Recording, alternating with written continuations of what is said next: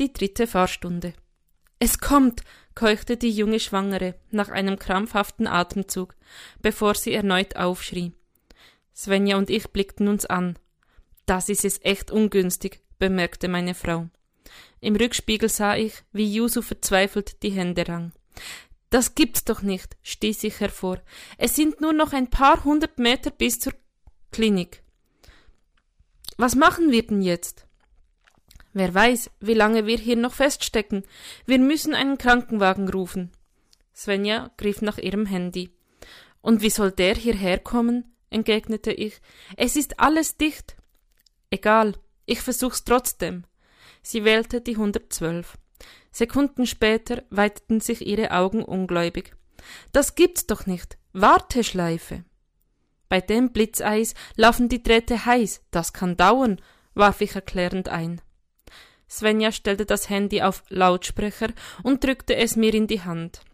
Dann stieg sie aus dem Auto und rief Wir brauchen einen Arzt. Ist hier irgendwo ein Arzt? Ich sah, wie die Leute in der aufgestauten Autokolonne demonstrativ zur Seite guckten oder sich mit einem Mal sehr für die Armatur ihres Wagens zu interessieren schienen. Aus dem Lautsprecher des Telefons plärrte es weiterhin Bitte warten Sie. Please hold the line. Derweilen sah mich Yusuf verzweifelt an. Was sollen wir tun? Ich, äh, ich glaub, sie muss hecheln. Das hilft. Was? Hecheln. Can you explain this in English, please? Uh, I think we should wait for my wife. Derweilen lief Svenja von der Autobahn von Auto zu Auto. Gibt es hier eine Hebamme? Irgendjemand mit einer medizinischen Ausbildung? Sie hastete die Reihen entlang, klopfte an die Autoscheiben, doch erntete überall nur genervte Blicke oder verlegenes Kopfschütteln. Ein junger Mann stieg aus dem Auto. Er hatte jedoch ganz offensichtlich nicht vor, zu helfen, während er sein Handy zückte und auf uns zukam. Sagte er zu seinen im Auto wartenden Kumpels, Hey Alter, da geht irgendwas ab. Steig wieder ein, befahl Svenja in eisigem Tonfall. Ich denk ja nicht, setzte der junge Mann verächtlich an. Dann rutschte er weg und setzte sich mit einem verdutzten Gesichtsausdruck schwungvoll auf sein Hinterteil. Das ist das Problem, kommentierte Svenja seinen Halbsatz. Der junge Mann versuchte aufzustehen, rutschte aber gleich wieder weg. Shit! Nach vier weiteren vergeblichen Versuchen krabbelte er auf allen Vieren zurück zum Auto. Seine Kumpels wieherten vor Lachen und filmten sein Missgeschick mit ihren Handys. Svenja kehrte zurück zum Wagen. Was machen wir denn jetzt? fragte sie mich und wirkte sehr hilflos.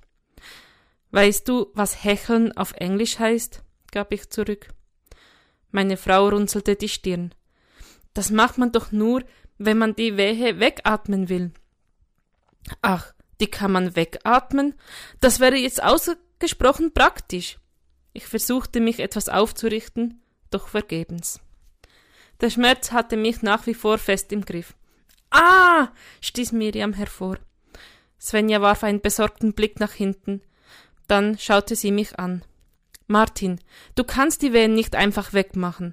Damit ist nur gemeint, dass man den Impuls zu pressen unterdrückt, bis dass das Kind in der richtigen Position ist. Muah! erklang es von der Hintenbank. Dann schaute ich in den Rückspiegel. Miriams Gesicht war schmerzverzerrt und Yusufs Gesichtsfarbe ähnelte einem Bettlaken. Bitte warten Sie, empfahl die Hotline der Berliner Feuerwehr noch immer. Svenja biss sich auf die Lippen. Was machen wir jetzt bloß? Du tauscht mit Yusuf den Platz und hilfst Miriam bei der Geburt, entschied ich. Ich bin Erzieherin, keine Hebamme, protestierte meine Frau. Ah! kreischte Miriam. Zeit für eine Weiterbildung, sagte ich hastig. In meinem Rucksack. Das ist nicht dein Ernst, unterbrach mich Svenja. Doch, ich habe da ein Buch. Svenja zog den Rucksack zu sich heran und kramte das Buch hervor. Die natürliche Geburt, wie sie ihr Kind ohne fremde Hilfe zur Welt bringen, las sie vor. Dann starrte sie mich an. Martin, manchmal machst du mir echt Angst. Warum hast du das in deinem Rucksack? Es war im Adventskalender. Was? Miriams heißer Schrei unterbrach uns. Ist doch egal, sagte ich eilig. Tausch mit Yusuf den Platz. Ich lese dir vor. Svenja nickte. Ein Tropfen Schweiß perlte von ihrer Stirn. Während die beiden die Plätze tauschten und aus dem Handylautsprecher immer noch die Warteschleife der Feuerwehr zu hören war, machte ich mich mit der Lektüre vertraut. Die Autorin erzählte eine lange Liste von Dingen auf, die man für die Geburt braucht. Plastikfolie, Handtücher, möglichst in der Farbe Rot, da Babys sich bei dieser Farbe am wohlsten fühlen. Gefrierbeutel für die Plazenta, Cola und Trauberzucker als Energiezufuhr für die werdende Mutter, Arnika-Massageöl, Menstruationspads, was auch immer das sein mochte, und nicht zuletzt eine Flasche eiskalten Sekt. Nun sag schon, was soll ich machen? fuhr Svenja mich an. Einen Moment. Hastig blätterte ich durch die Seiten. Endlich fand ich das passende Kapitel. Richtige Lage des Kindes ertasten. Ich fing an zu lesen. Miriam schrie. Yusuf zuckte neben mir zusammen. Martin! rief Svenja. Hetz mich nicht, knurrte ich. Das Baby wartet nicht, bis du eine Doktorarbeit geschrieben hast. Schon gut, ich hab's gleich. Ich überflog die nächsten Absätze. Ah, hier, pass auf. Du musst die rechte Hand zangenförmig auf den oberen Bauch legen und die linke Hand entsprechend auf den unteren Bauch. Ja, okay, und jetzt? Jetzt drück mal ein bisschen. Ah! schrie Miriam. Ein bisschen, rief ich. Ich hab gar nichts gemacht, verteidigte sich Svenja. Wir müssen die Wehe abwarten. Als das passiert war, fragte ich, fühlst du zwei Beulen? Ich glaube schon. Prima, dann ist das Baby nicht in Querlage. Das ist der Kopf und der Popo. Und was ist was? erkundigte sich Svenja. Moment, sagte ich und las weiter. Wackle mal ein bisschen, zuerst mit der linken und dann mit der rechten Hand. Bist du sicher, dass du das richtige Buch aufgeschlagen hast? Vertrau mir und wackle. Wenn der Körper sich mitbewegt, ist das der Popo. Okay. Svenja schwieg. Und? hakte ich nach. Na ja. Was denn nun? fragte ich ungeduldig. Mann, das ist nicht so einfach. Ich, ich glaub, der Popo ist oben. Ja, rief ich und ballte die Faust, die Finger zur Faust. Was ist? erkundigte sich jetzt Yusuf und sah mich besorgt an. Das Baby liegt richtig, erklärte ich ihm. Okay, Miriam, alles ist gut, versuchte Svenja die Schwangere zu beruhigen. Ein qualvoller Schrei unterbrach sie. Auch wenn es sich nicht so anfühlt, fuhr meine Frau fort. Wenn du das Gefühl hast, pressen zu müssen, dann tu es. Was? fragte Miriam. Press as hard as you can. Und das tat die junge Frau dann auch. Ich weiß nicht, wie lange sie kämpfte, mir kam es vor wie Stunden. Yusuf litt wie ein Hund. Er biss sich auf die Lippen, rang die Hände, versuchte, seine Frau zu beruhigen. Zwischen den Schreien stieß Miriam zuweilen einen arabischen Wortschwall aus, der sich nicht sehr nett anhörte. Aber das konnte auch täuschen dass die Berliner Feuerwehr uns immer noch empfahl zu warten, entspannte die Situation in keiner Weise. Ist der Kopf schon zu sehen? erkundigte ich mich zum bestimmt zehnten Mal. Ich sagte schon, wenn soweit ist, fauchte Svenja. Plötzlich bemerkte ich, dass das Auto vor uns Qualm aus dem Auspuff stieß und sich langsam vorwärts bewegte. Svenja, keuchte ich. Ich glaube, jetzt ist es gleich soweit. Der Stau, doch sie unterbrach mich. Was muss ich tun, wenn der Kopf zu sehen ist? Hinter uns ertönte ein lautes Hubkonzert. Einen Moment, Schatz. Ich wandte mich an Yusuf. Kannst du fahren? Ich? Mit Auto? Ja. Bisschen. Vor dem Krieg hab ich zwei Fahrstunden. Das muss reichen, entschied ich kurzerhand. Die Klinik ist ganz nah. Wir müssen nur die nächste Ausfahrt raus und dann nach rechts. Pass auf. Was soll ich tun? rief Svenja nach von hinten. Du musst die Kupplung schön langsam kommen lassen, wies ich Yusuf an. Das ist nicht witzig, beschwerte sich meine Frau. Ich hab mit Yusuf gesprochen. Der junge Araber gab Gas. Der Motor heulte auf und wir schossen nach vorn. Geistesgegenwärtig bremste Yusuf ab und wir blieben abrupt stehen. Ein heißer Schmerz schoss meine Wirbelsäule hinauf und der Motor ging aus. Seid ihr vollkommen setzte Svenja wütend an. Dann stieß sie hervor. Oh, ich glaube, das Baby. Ja, der Kopf ist zu sehen. Jetzt bin ich mir ganz sicher. Was passiert? rief Yusuf ängstlich und wandte sich um. Alles gut, sagte ich. Du konzentrierst dich aufs Fahren. Kupplung ganz durchdrehen und Motor starten. Martin, meldete sich Svenja von hinten leicht panisch. Ich glaube, der Kopf steckt fest. Was jetzt? Oh Gott, schrie ich lautlos. Tu etwas. Lass ein Wunder geschehen. Halte die Zeit an. Lass ein Arzt vom Himmel schweben. Tu irgendwas. Ich wartete eine Sekunde. Nichts geschah. Martin, rief Svenja. Und jetzt? fragte mich Yusuf. Ich atmete tief ein und stieß die Luft wieder aus. Tu, was du kannst, und vertraue mir. Es war nicht so, dass ich diesen Satz wortwörtlich nahm, aber er spiegelte ziemlich genau den Impuls wider, den ich in diesem Moment empfing. Gleich, Schatz, sagte ich. Yusuf, gib ein wenig Gas und dann lass die Kupplung langsam kommen. Ich weiß nicht, ob er mich wirklich verstanden hat. Vielleicht war er auch so verkrampft, dass er sich ohnehin nur noch im Zeitlupentempo bewegen konnte. In jedem Fall schaffte er es, den Wagen behutsam ins Rollen zu bringen, ohne den Motor abzuwürgen. Okay, Svenja. Ich überflog die Seiten mit der Überschrift Handgriffe unter der Geburt. Das ist die richtige Seite. Wart, warten Sie auf die nächste Wehe. Umgreifen Sie dann mit der gespreizten Hand den Damm der Mutter, während Sie mit der anderen Hand den Kopf des Kindes bremsen und vorsichtig über den Damm leiten. Ich räusperte mich. Soweit alles klar? Ich glaube schon, erwiderte Svenja angespannt. Danke.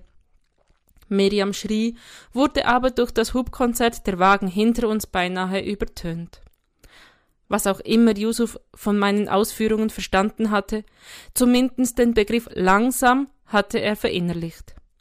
Für einen kurzen Moment zog ich in Erwägung, ihn darauf hinzuweisen, dass unser Wagen auch über einen zweiten Gang verfügte.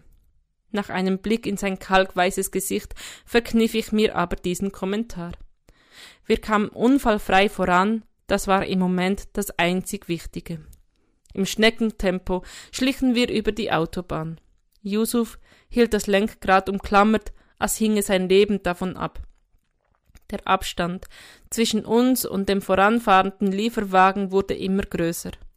Schließlich überholten die ersten Wagen uns, nicht ohne dass die Fahrer uns unter Zuhilfenahme von Hupe und Mittelfinger an ihren aktuellen Gemütsverfassung teilhaben ließen. Ich mach falsch? fragte Yusuf. Du machst das großartig. Bleib ganz ruhig und fahr genauso weiter. Du bringst deine Frau und dein Baby sicher ins Krankenhaus. Das ist das Einzige, was zählt. Martin, es, es klemmt fest, sagte Svenja. Ihre Stimme klang ängstlich. In diesem Moment spürte ich eine Ruhe, die ich nicht erklären konnte. Wir brauchen keine Angst zu haben, sagte ich. Wir sind nicht alleine. Fast erwartete ich einen wütenden Kommentar von meiner Frau doch sie schniefte nur leise. Dieses Baby wird gesund zur Welt kommen. Ich weiß es. Miriam muss nur etwas Kraft schöpfen, sagte ich. Warte auf die nächste Wehe, dann muss sie pressen, mit aller Kraft. Okay, sagte Svenja.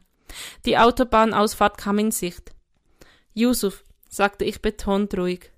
Da vorne müssen wir raus. Du musst es blinken. Was? Panik schwang in seiner Stimme mit drückten Hebel auf der linken Seite nach oben. Yusuf schaltete den Scheibenwischer ein. Das andere links. Okay. Mit eingeschalteten Blinker schlichen wir auf die Ausfahrt zu. Die Scheibenwischer liefen auf Hochtouren, aber ich beschloss, Yusuf jetzt nicht mit dieser Kleinigkeit zu belästigen. Die Ausfahrt führte ziemlich steil nach oben auf die Hauptstraße. Sehr schön, Yusuf, ermutigte ich unseren Fahrer. Jetzt musst du ein bisschen mehr Gas geben. Wir wollen es ja bis nach oben schaffen. Der junge Mann tat genau das, was ich angewiesen hatte. Er beschleunigte um schätzungsweise 0,2 Stundenkilometer und hielt auf die Ausfahrt zu. In dieser Minute erklang ein schriller Schrei von der Rückbank. Ich zuckte zusammen und Yusuf trat das Gaspedal vor Schreck voll durch. Der Motor heulte auf und der Drehmomentzähler jagte nach oben, als wir die Ausfahrt hochfuhren. Durch das Jaulen des Motors hörte ich Svenjas ermutigende Stimme Pressen, Miriam, press mit aller Kraft. Yusuf hatte sich nach vorne gebeugt und biss die Zähne zusammen. Ganz ruhig, wir schaffen das, sagte ich ihm. Wenn wir oben sind, musst du nach rechts. Oh Mist, pass auf, die Ampel schaltet auf. Achtung, es ist roh. Egal, nach rechts, nach rechts. Mit quietschenden Reifen schlitterten wir im letzten Moment um die Kurve. Sehr gut, stieß ich hervor, während ich mein wild hämmerndes Herz zu beruhigen versuchte. An der zweiten Ampel da vorne bitte bremsen. Wie bremse ich? rief Yusuf mit gepresster Stimme.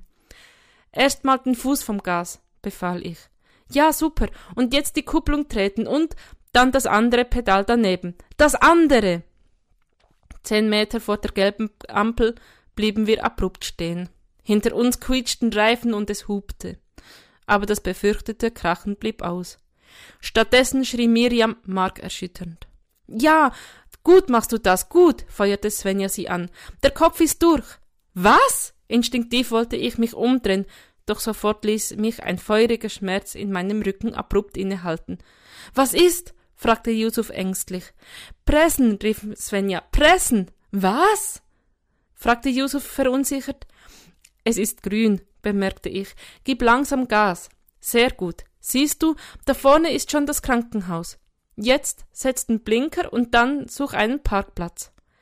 Erneut erklang ein heiserer Schrei und dann jubelte Svenja. Ja, ja, ich hab sie. Miriam, Yusuf, ihr habt eine Tochter. Ja, brüllte Yusuf. Der Motor heulte auf. Guck nach vorne, schrie ich. Bremsen! Der junge Vater trat auf die Bremse und würgte den Motor direkt vor dem Krankenhauseinfahrt ab. In die plötzliche eintretende Stille hinein erklang das schönste Geräusch der Welt, das Schreien eines neugeborenen Kindes.